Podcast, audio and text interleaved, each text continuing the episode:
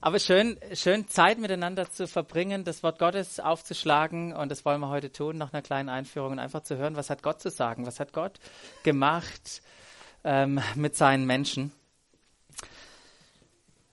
Wir sind ja wieder hier. Letzte Woche hatten wir, hatten wir den Gottesdienst das erste Mal in diesem Jahr im EJW. Kommt nicht so oft vor, kommt erst wieder im Juli vor. Sonst können wir hier sein, beziehungsweise suchen nach neuen Räumen. Ähm, wenn ihr da Ideen habt, könnt ihr gerne auf mich zukommen.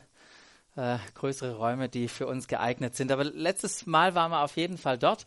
Und dort ist es immer ein besonderer Ort im evangelischen Jugendwerk, nicht weit weg von hier, weil er mich immer wieder an eine Sache erinnert, an einen besonderen Zeitpunkt. Und der besondere Zeitpunkt, an den ich erinnert werde, ist der 21. April 2013. Jetzt fragt ihr euch, was ist am 21. April 2013 passiert? Welche weltbewegende Geschichte, welches Ereignis?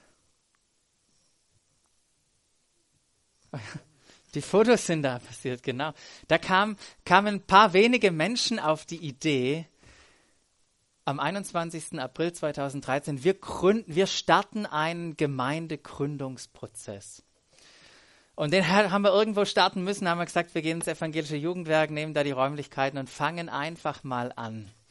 Das war vor fast vier Jahren. Und zwar hat sich das ereignet, nachdem äh, Lissy und ich zurück sind aus Südafrika und ein paar Monate später haben sich tatsächlich oder hat sich tatsächlich so ein kleines Team formiert, bestehend aus der Familie Abt, aus der Familie Görz. Der Daniel, Daniel war ein bisschen kleiner, noch vor vier Jahren. Ähm, einer anderen Familie, Bennett und Annie, der musste mitmachen, mein Bruder. Und äh, der Johnny und der Marcel, die sind beide heute nicht äh, da. Olli, da oben, der Bruder von Marcel. Die haben sich, wir haben uns zusammengetan und gesagt, komm, lasst uns gemeinsam starten. Und als wir in diesem Prozess waren des Startens oder gestartet sind, haben viele gefragt, warum gründet ihr eigentlich eine Gemeinde? Warum?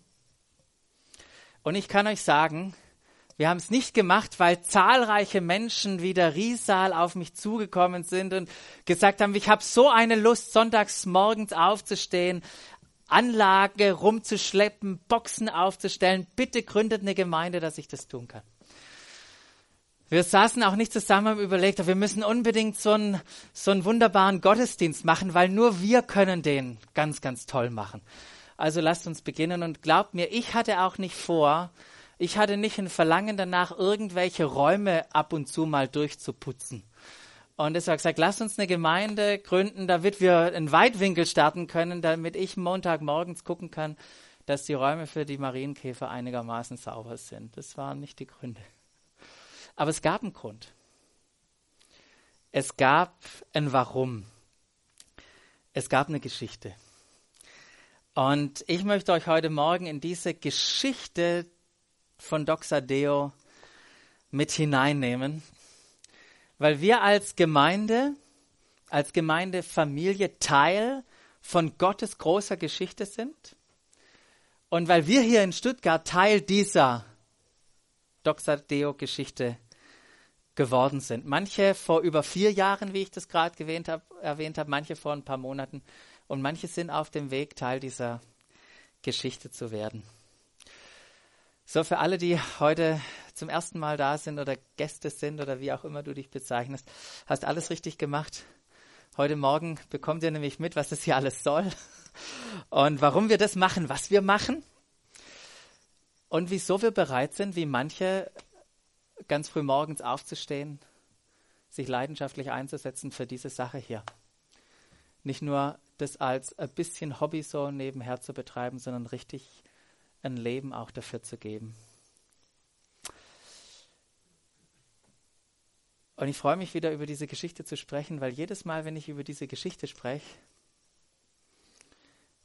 dann werde ich begeistert.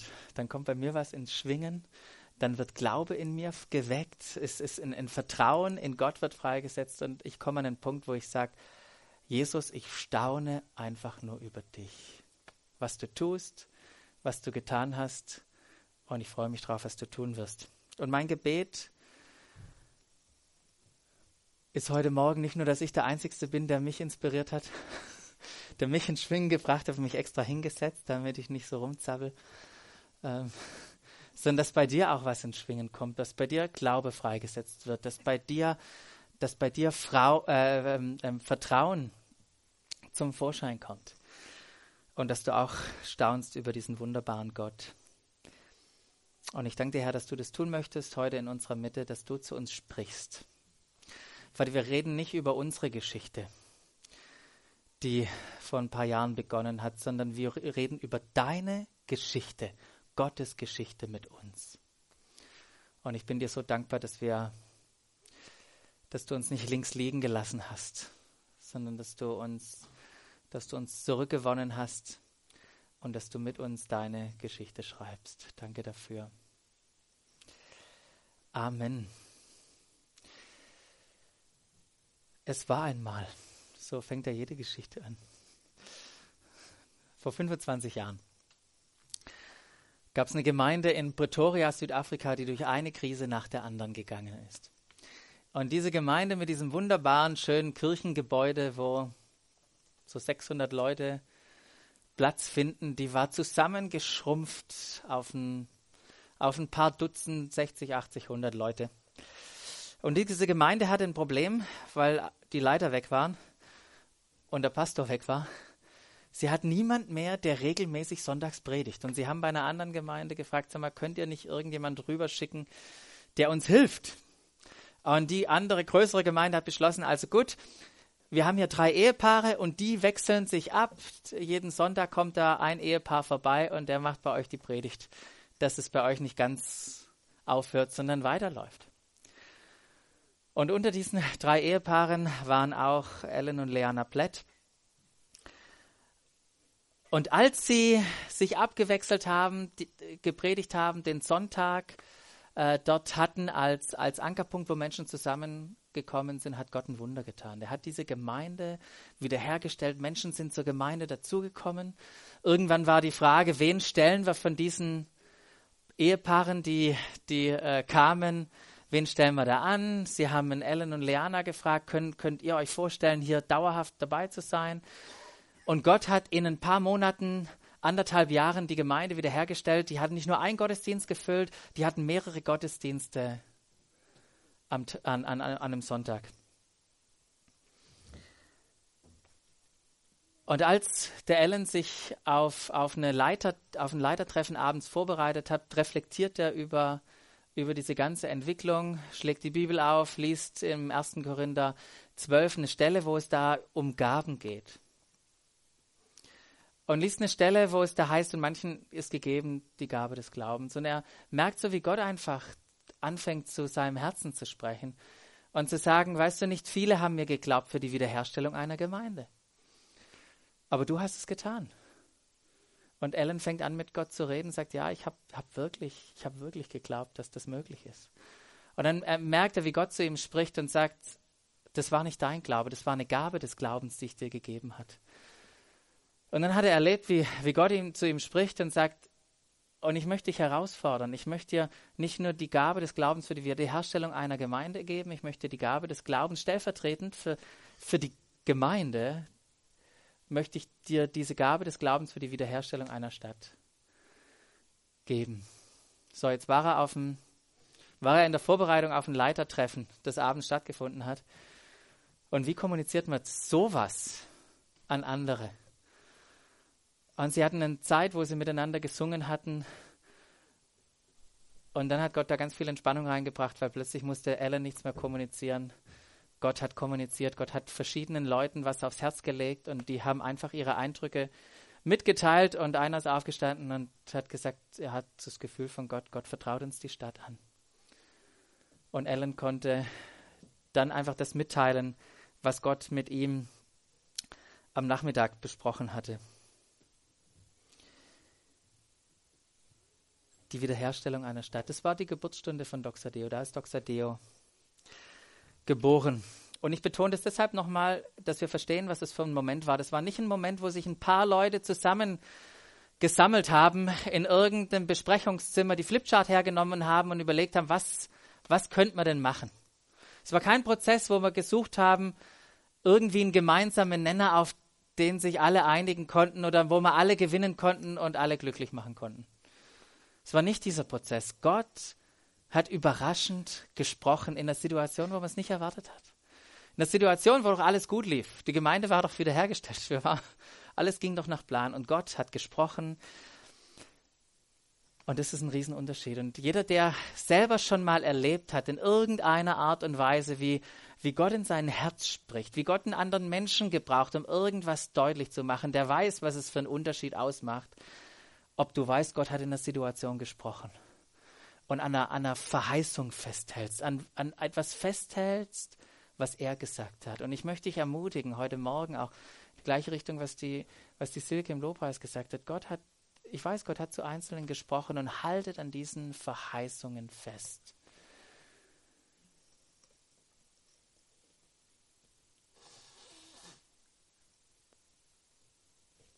Gott hat gesprochen. Und wenn er geredet hat, dann wollten wir, dann wollten wir uns darauf einlassen. Und dann wollten wir treu sein dem gegenüber, was Gott, Gott geredet hat obwohl es uns in dieser Situation immens theologisch herausgefordert hat. Immens theologisch herausgefordert hat, denn wir mussten als Gemeinde damals diese Beziehung, die wir zur Welt haben, und, und unsere, unsere Theologie diesbezüglich, die mussten wir überdenken, weil das nicht zusammengepasst hat mit dem, was wir dachten, mit wir als heiliges Volk und da die Welt. Und mit Welt, wenn ich über Welt spreche, dann meine ich nicht Jetzt Menschen, ich meine ein, ein System von Denken, von Motiven. Das meine ich mit Welt. Und wir müß, mussten unsere Beziehung zur Welt überdenken, weil es gibt ganz, ganz verschiedene Möglichkeiten, wie diese Beziehung zur Welt aussehen kann. Ich habe euch da mal vier, vier Möglichkeiten gegeben. Da gibt es die Anti-Haltung. So nach dem Motto, pff, was kümmert mich die Welt? Also wir sind hier, lasst sie doch machen, was sie wollen, interessiert uns nicht wir machen unser Ding. Oder wir gegenüber zu all dem, was da in dieser Welt ist, könnten die Haltung haben, wir sind dagegen. Das stimmt nicht.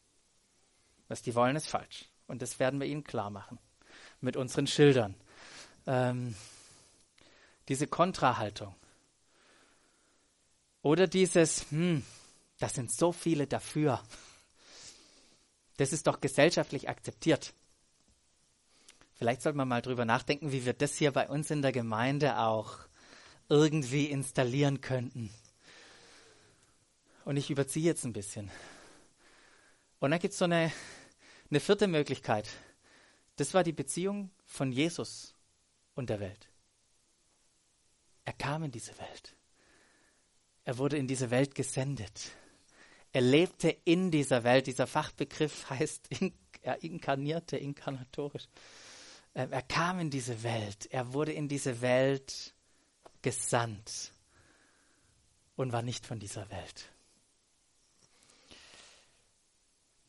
Mit der Brille von, von Gottes Auftrag, von, von seiner Sendung, hier inkarnatorisch, unsere Haltung zur Welt von seiner Sendung, sahen wir plötzlich manche Sachen in der Bibel, die uns, die uns noch nie so bewusst geworden sind. Plötzlich erkannt man so diese große Linie, rote Linie Gottes, die er da auch schreibt wir gemerkt haben, wow, wie, wie fängt schon Gott bei Adam an? Indem er Adam in einen Garten setzt und sagt, erschaffe mit mir, gestalte mit mir, fülle mit mir die Erde, arbeite mit mir zusammen, sei in der Welt. Ähm, und, und die ganzen anderen Geschichten, Geschichten, wie zum Beispiel Abraham. Wir lesen, Gott segnet diesen Mann und sagt, du sollst ein, ich segne dich, damit du ein Segen bist für andere Nationen. Und in diese Linie sind wir hineingenommen, ein Segen zu sein für andere, für die Welt. Wir denken, haben plötzlich Stellen entdeckt wie Jeremia 29, wo es da heißt, suche der Stadt Bestes. Nicht aus einer Haltung heraus, Mensch, hier ist so schlimm. Ja, es war schlimm. Aber mit dem Wissen und der Überzeugung heraus, dass Gott da sagt, ich habe euch dahin gebracht. Warum? Damit ihr was tut. Damit es der Stadt gut geht, weil wenn es der Stadt gut geht, dann geht es euch auch gut. Und ich sage nur ein beispielhaft. Und vielleicht das letzte, eine Stelle, die wir kennen im Johannes äh, äh Evangelium 17, wo Jesus im hohenpriesterlichen Gebet betet und zu seinem Vater sagt, äh, so wie du mich gesandt hast, so sende ich diese Jünger in diese Welt, um einen Unterschied zu machen. Wir sind gesandt. Und wir haben gemerkt, Nee, es ist, wir, wir als Gemeinde, wir müssen nicht überlegen, was ist, was ist denn unsere Mission und was ist unsere Vision. Wir müssen, wir haben erkannt, was ist eigentlich Gottes Vision und Go Gottes Mission und sein Auftrag und haben gemerkt, dieser Auftrag, die braucht eine Gemeinde, die das ausführt. Gott hat uns Glaube für die Wiederherstellung einer Stadt gegeben. Und wir durften erleben und bis heute erleben, dass er uns in diesem in diesem Weg begleitet, dass er uns korrigiert, gehört auch dazu. Und dass er immer wieder, immer wieder spricht, uns immer wieder Hinweise gibt. Und eine Geschichte in der Bibel, die ist wirklich sehr, sehr markant für uns. Die, die hat Gott benutzt, um, um nachhaltig zu uns zu sprechen. Die hat uns, hat uns geprägt in einer Art und Weise, wie sie sonst keine Geschichte getan hat. Und diese Geschichte, die finden wir in Markus 6. Im Markus-Evangelium, wo dieser Markus diese Geschichte von Jesus aufschreibt. Und es ist eine dieser wenigen Geschichten, die wir in allen Evangelien finden. Eine Begebenheit, wo Jesus seine Jünger zum allerersten Mal aussendet, die zwölf. Sagt, ihr geht hin und ihr lehrt die Leute, ihr bringt die Botschaft und macht einmal das, was ich euch gezeigt habe. Und sie gingen raus. Und an dem einen Ort, da wurden sie abgelehnt und dann haben sie den Staub abgeschüttelt und sind weitergegangen. Und im anderen Haus, wo sie mit Frieden aufgenommen wurden, da sind sie geblieben. Sie haben geheilt, sagt die Bibel, sie haben Dämonen ausgetrieben, sie kamen voller Begeisterung zurück und haben Jesus alles erzählt, was sie erlebt haben. Eine ganz intensive Zeit. Sie wurden aber immer wieder gestört. Bis Jesus auf die Idee kommt, wisst ihr was, Leute, hier ist ja ein Kommen und Gehen. Furchtbar. Lasst, lasst, uns, lasst uns zusammen, ich und ihr zwölf, lasst uns zusammen an einen einsamen Ort gehen. Und sie sind im Boot gestiegen und sind an einen einsamen Ort gefahren. Und manche haben es gesehen. Und einige, heißt es da, die wussten, wo sie hingehen. Und während die Jünger da schön über den See Genezareth einen schönen Sonntagsausflug gemacht haben, wie wir später das machen werden. Einige von uns sind die schön da rausgefahren und haben gemerkt, als sie ankamen, dort wo sie hin wollten, wir sind nicht allein. Da heißt es in Markus 6, 34, als Jesus aus dem Boot stieg und die vielen Menschen sah, ergriff ihm tiefes Mitgefühl tiefes Mitgefühl.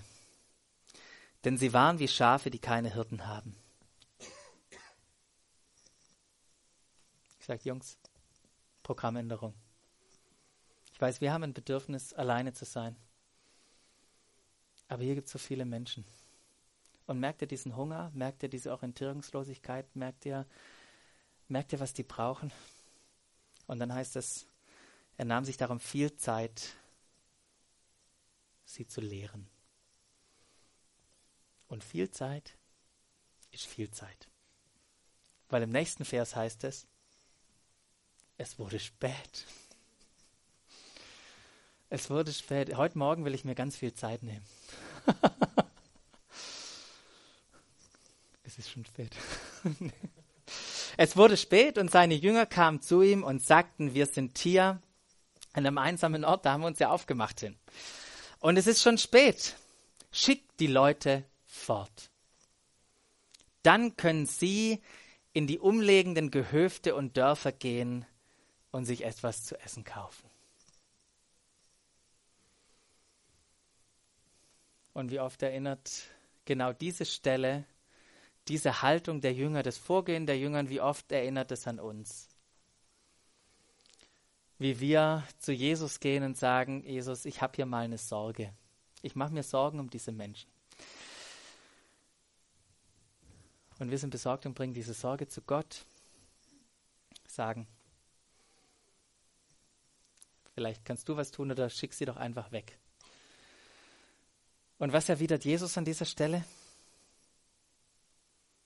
Sagt er, Vielen Dank. Ist mit mir durchgegangen wieder. Ihr wisst ja jedes Mal, wenn ich irgendwie hier sitze und predige, dann habe ich die Zeit nicht mehr im Blick. Vielen Dank, dass ihr mich da korrigiert. Es ist gut, dass ihr sie wegschickt. Ich, ich denke auch, ihr habt recht, die Leute sollten sich um sich selber kümmern. Sagt er nicht. Wisst ihr, Jesus überrascht sie mit einer Antwort, mit der sie nicht gerechnet haben. Er sagt, gebt doch ihr ihnen zu essen. Gebt doch ihr ihnen zu essen. Anstatt sich lediglich zu sorgen, wollte Jesus, dass die Jünger Verantwortung übernehmen. Und das ist so ein riesen Paradigmenwechsel, ein, ein Riesenschiff, den wir machen müssen. Nicht nur besorgt sein für die Dinge, sondern Verantwortung zu übernehmen. Da, wo Jesus uns ruft und sagt, hier unternimmt was. Ich finde auch ganz interessant, dass Jesus das nicht irgendwie an den Spezialisten der Jünger delegiert. Sagt, hm, wer von euch zwölf ist denn qualifiziert genug, jetzt hier das Problem zu lösen? Ich weiß nicht, wen ihr ausgesucht hättet. Ein Zöllner oder ein Fischer? Keiner war qualifiziert. Und Jesus sagt, gebt ihr, ihr alle, ihr zwölf, ihr meine Jünger, gebt ihr ihnen zu essen essen. Und die Jünger dachten, toller Vorschlag. Toller Vorschlag, Jesus. Wenn du wüsstest, wenn du wüsstest, wie groß das Problem hier eigentlich ist, würdest du das nicht sagen. Und da sagten sie zu ihm, heißt es, das würde ja bedeuten, Jesus, wenn wir das jetzt machen sollten, was du sagst, das würde bedeuten, dass wir für 200 Denare Brot einkaufen müssen. 200 Denare, um die alle satt zu bekommen. Und nur ein kleiner Hinweis, falls ihr die Geschichte nicht kennt, es waren 5000 Männer plus Familien. Ich weiß nicht, wie viel ihr, wie viele Kinder ihr da rein multiplizieren wollt. Aber es waren 5000 Männer allein plus Familien. 200 Denare. 200 Denare, ungefähr so wie so ein, so ein guter Arbeiter Jahreslohn. 200 Denare.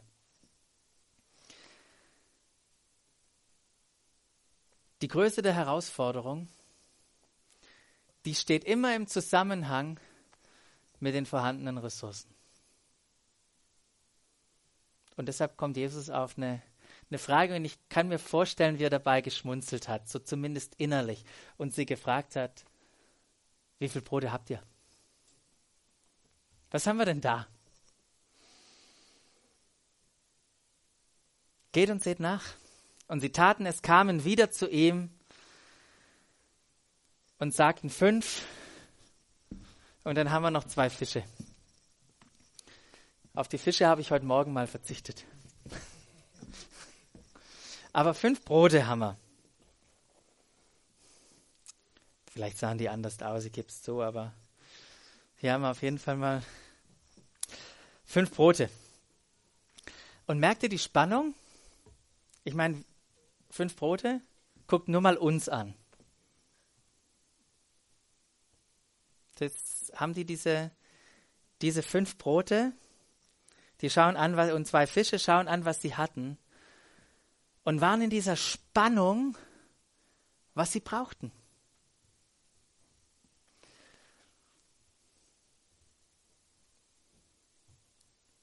Glaube für die Wiederherstellung einer Stadt? Wenn wir darüber sprechen, also nicht nur es irgendwie wiederholen, mal, ja, haben wir schon gehört, sondern wenn wir mal wirklich darüber sprechen, denken, Glaube für die Wiederherstellung einer Stadt. Okay, Basti, was meinst du jetzt? Königstraße? Die Innenstadt? Gemarkung Stuttgart? Reden wir über die Region? Was meinst du mit Stadt? Glaube für die Wiederherstellung einer Stadt. Ist mal egal, wo wir die Grenze jetzt ziehen, wahrscheinlich. Ähm, wir denken Region, ja. Wir, aber was für eine Spannung auch mit dem, wenn wir uns angucken und überlegen, was haben wir eigentlich? Hat irgendwie jemand zufälligerweise in der letzten Woche 10 Millionen geerbt, das uns helfen könnte? Hat jemand mal durchgezählt? Also es kommt nachher nicht noch ein Hauptgottesdienst, den wir irgendwie, ich fliege nachher nicht woanders hin oder fahre woanders hin, ein größeres Gebäude, wo noch 3000 Leute sitzen. Und selbst das wäre ja wenig, vermessen zu der Aufgabe. Und da merken wir doch diese Spannung. Und, und ich, ich merke ja im Gespräch auch mit manchen, hu, das ist ein ganz schöner Stretch. Stuttgart. Und wie gut, dass wir nicht alleine nur hier hingestellt sind, sondern dass Gott uns mit anderen Gemeinden und Organisationen und Werken hingestellt hat. Aber, aber diese ganze Stadt. Und wisst ihr was? Jesus war diese Spannung vollkommen egal. Der kommt jetzt nicht drauf und sagt, lasst mich, Jungs, ihr habt es doch mit mir zu tun. Er löst die Spannung gar nicht auf. Wisst ihr, was er macht? Er wies sie an, heißt es da. Er wies sie an, dafür zu sorgen, dass die hungrigen Leute sich jetzt alle in Gruppen setzen. Stell dir das mal vor. 5000 plus. Die haben alle Hunger. Gibt keine App zum Organisieren. Nur zwölf junge Menschen. Das waren ja Jungs. Steh mal auf. Steh mal auf. Ja, steh mal auf. Guckt euch einen Daniel. Daniel ist, hat eine, Daniel hat eine Ausbildung. Taskforce, seit drei Jahren macht er die schon. Wie man große Gruppen in kleinere Gruppen aufbricht. Vielen Dank. Leute, das waren, das waren Fischer und andere Berufe, die konnten das, waren total überfordert. Als sie fertig waren, waren die total fertig, nehme ich mal an. Die zwölf. Diese Gruppen zu sortieren, das waren ja für jeden, mach mal Mathe, 25, 30 Gruppen, die er da irgendwie bilden musste, aus 150 Leuten. Aber sie haben es irgendwie organisiert. Und dann heißt es, als sie sich in Gruppen zu 100 und zu 50 gelagert hatten, dann nahm Jesus dieses Brot und die zwei Fische, die ihr euch da jetzt vorstellen müsst, und er blickte auf zum Himmel und er dankte für dieses Brot.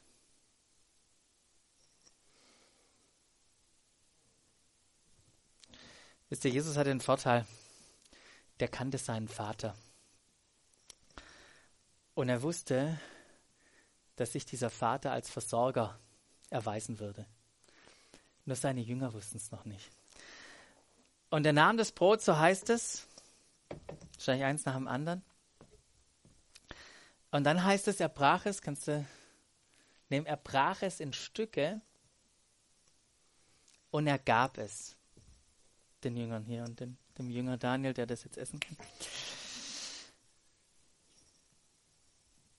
Er brach es und er gab es. Wisst ihr, Jesus baute nicht jetzt für die Jünger irgendwie Ressourcen auf im Hintergrund und brach es und es multiplizierte sich. Die meisten kennen ja die Geschichte. Und da hinten türmten sich die Leute und die, äh, die Sachen und die, die, Jünger kamen mit ihren, mit ihren großen Transportkörben und haben es dann verteilt. Nee, er, müsst euch mal vorstellen, er brach es und er gab es ihnen, er gab es weiter. Und Dan, Jünger Daniel und Jünger Andi, die standen jetzt mit diesem Brot da. Und jetzt stell dir mal vor, du wärst einer von ihnen. Du wärst einer von ihnen, hast diesen halben Brotleib, was, wie groß auch immer der war, in deinen Händen. Ist aber wurscht, wie groß er war, ob er jetzt so groß war oder wie dieses halbe geteilte Brötchen. Du hast diesen, diesen Leib in deiner Hand. Und vor dir ist diese Menge, sind diese 25, 30 Gruppen, die, für, die du gerade, die du gerade irgendwie sortiert hast, wo sich alle fragen, was hat der jetzt vor? Und du stehst da. Helf mir Gott.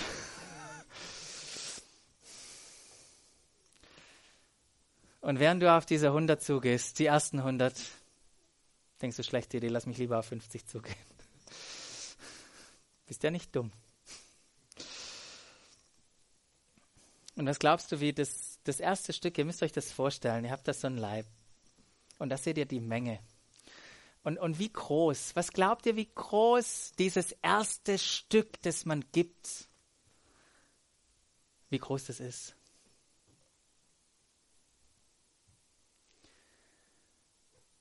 Und stellt euch das vor, wie das gewesen ist. Die Leute, die Jünger, die brechen.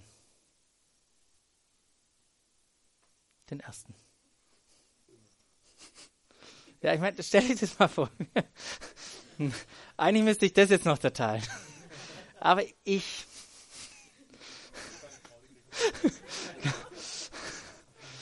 genau, das wird vielleicht für mich reichen. Ja. Stellt euch das vor, wie das Brot bricht. Und das Brot bricht. Und das Brot bricht. Und das Brot bricht. Und das Brot bricht. Und das Brot bricht. Und das Brot bricht. Und im Brotbrechen merkt Es wird nicht weniger, aber er wird mutiger. Er bricht ein, oh, ein, er bricht ein größeres Brot und ein größeres Brot und ein größeres. Könnt ihr euch vorstellen, was mit dem Jünger passiert? Wie er voller Begeisterung merkt, und wahrscheinlich guckt er rüber zum Petrus und zum Johannes und sagt, ich weiß nicht, was bei dir gerade los ist, aber bei mir passiert gerade was das kriege ich nicht hier oben rein, aber es ist cool.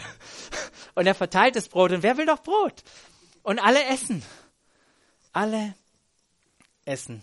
Wisst ihr, es hat funktioniert. Aber die Herausforderung war, das erste Stück zu brechen. Das war die Herausforderung, das erste Stück zu brechen, sich darauf einzulassen, das Mögliche zu tun, so dass er, dass Gott in den Händen der Jünger das Unmögliche tun konnte. Es hat gebraucht, dass sich Leute einlassen, nicht nur besorgt zu sein, sondern Verantwortung zu übernehmen. Guten Appetit. Komm hier.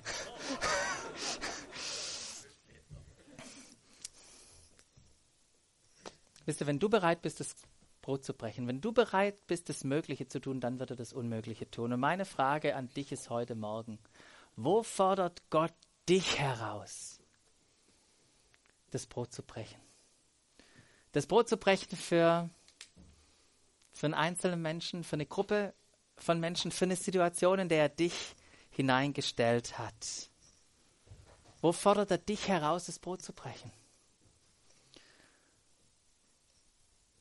Und was hindert dich daran, es zu tun? Was hindert dich, es zu tun? Deine Lebenssituation? Deine zeitlichen Begrenzungen, die du hast? Deine Gewohnheiten? Vielleicht dein, dein Denken, ja, aber auf mich kommt es doch nicht an, oder? Oder schön, dass die Jünger ein bisschen was hatten, ich habe doch gar nichts. Wisst ihr, Gott hat eine andere Perspektive oder Jesus hat eine andere Perspektive in dieser Situation. Die Jünger dachten, was, was für ein Blödsinn ist das? Was für, mache ich mich hier lächerlich? Und Jesus hat eine andere Perspektive.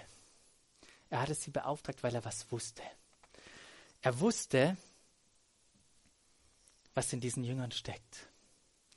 Und er kannte seinen Vater, der Menschen versorgen wollte, der ein Wunder schaffen wollte durch sie. Und wo ist es an der Zeit bei dir,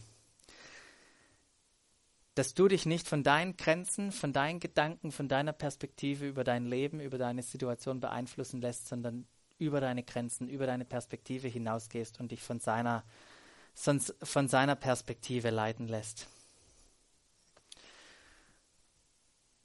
Und nachdem die Jünger das Brot ausgeteilt hatten, hält dieser Markus fest, wie übrigens alle anderen Evangeliumschreiber auch, hält er fest und alle aßen und wurden satt. Alle aßen und wurden satt. Und dann heißt es dann am Schluss, sammelten, sammelte man auf, was an Broten und Fischen übrig war, und es waren zwölf Körbe. Es waren zwölf Körbe. Die,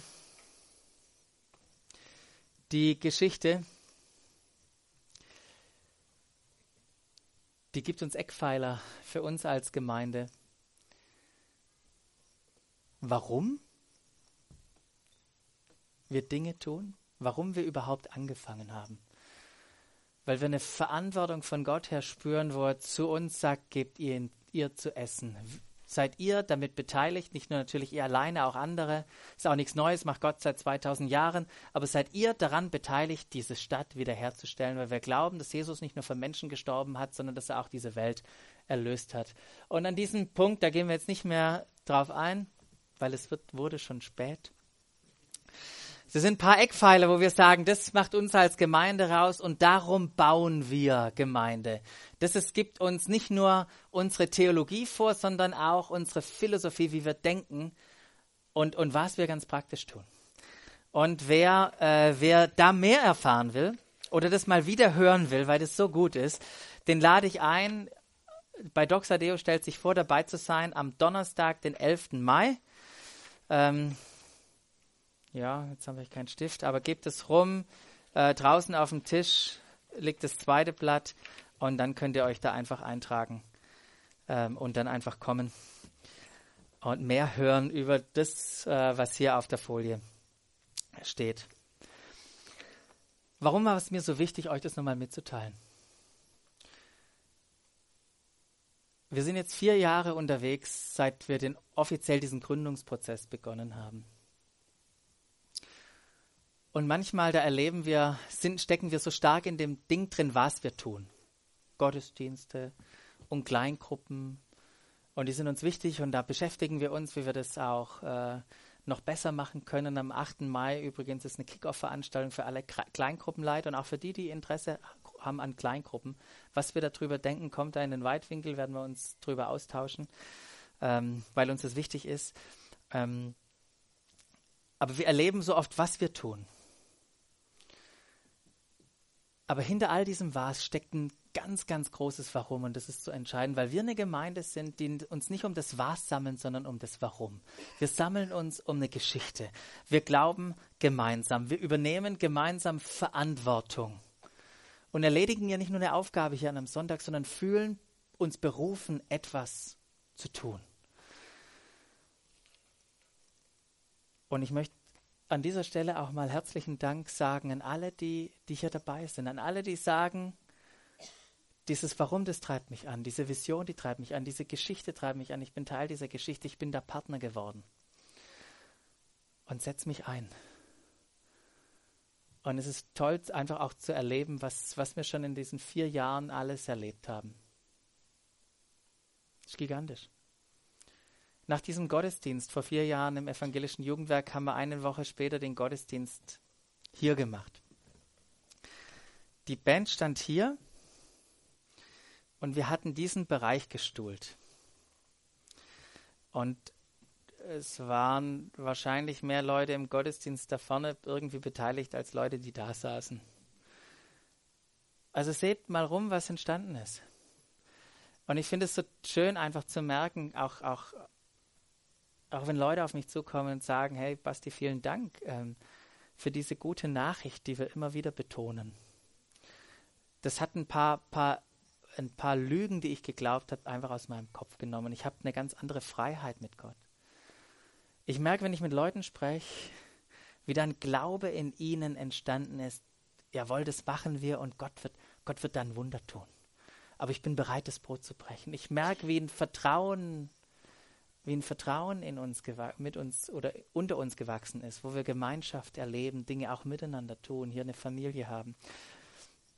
Ein Sendungsbewusstsein, das wisst ihr, es brechen Dinge auf, auch in unserer Stadt. Ähm, und ich wünsche, ich könnte euch da so viel mehr erzählen drüber. Am, am Karfreitag hat mich der CVM eingeladen, mal, mal Zeit mit dieser großen CVM Stuttgarter Gruppe zu verbringen, einfach zu erzählen, was Gott tut und was sie für eine Rolle in dieser Stadt spielen könnten in Bezug auf diese Wiederherstellung der Stadt.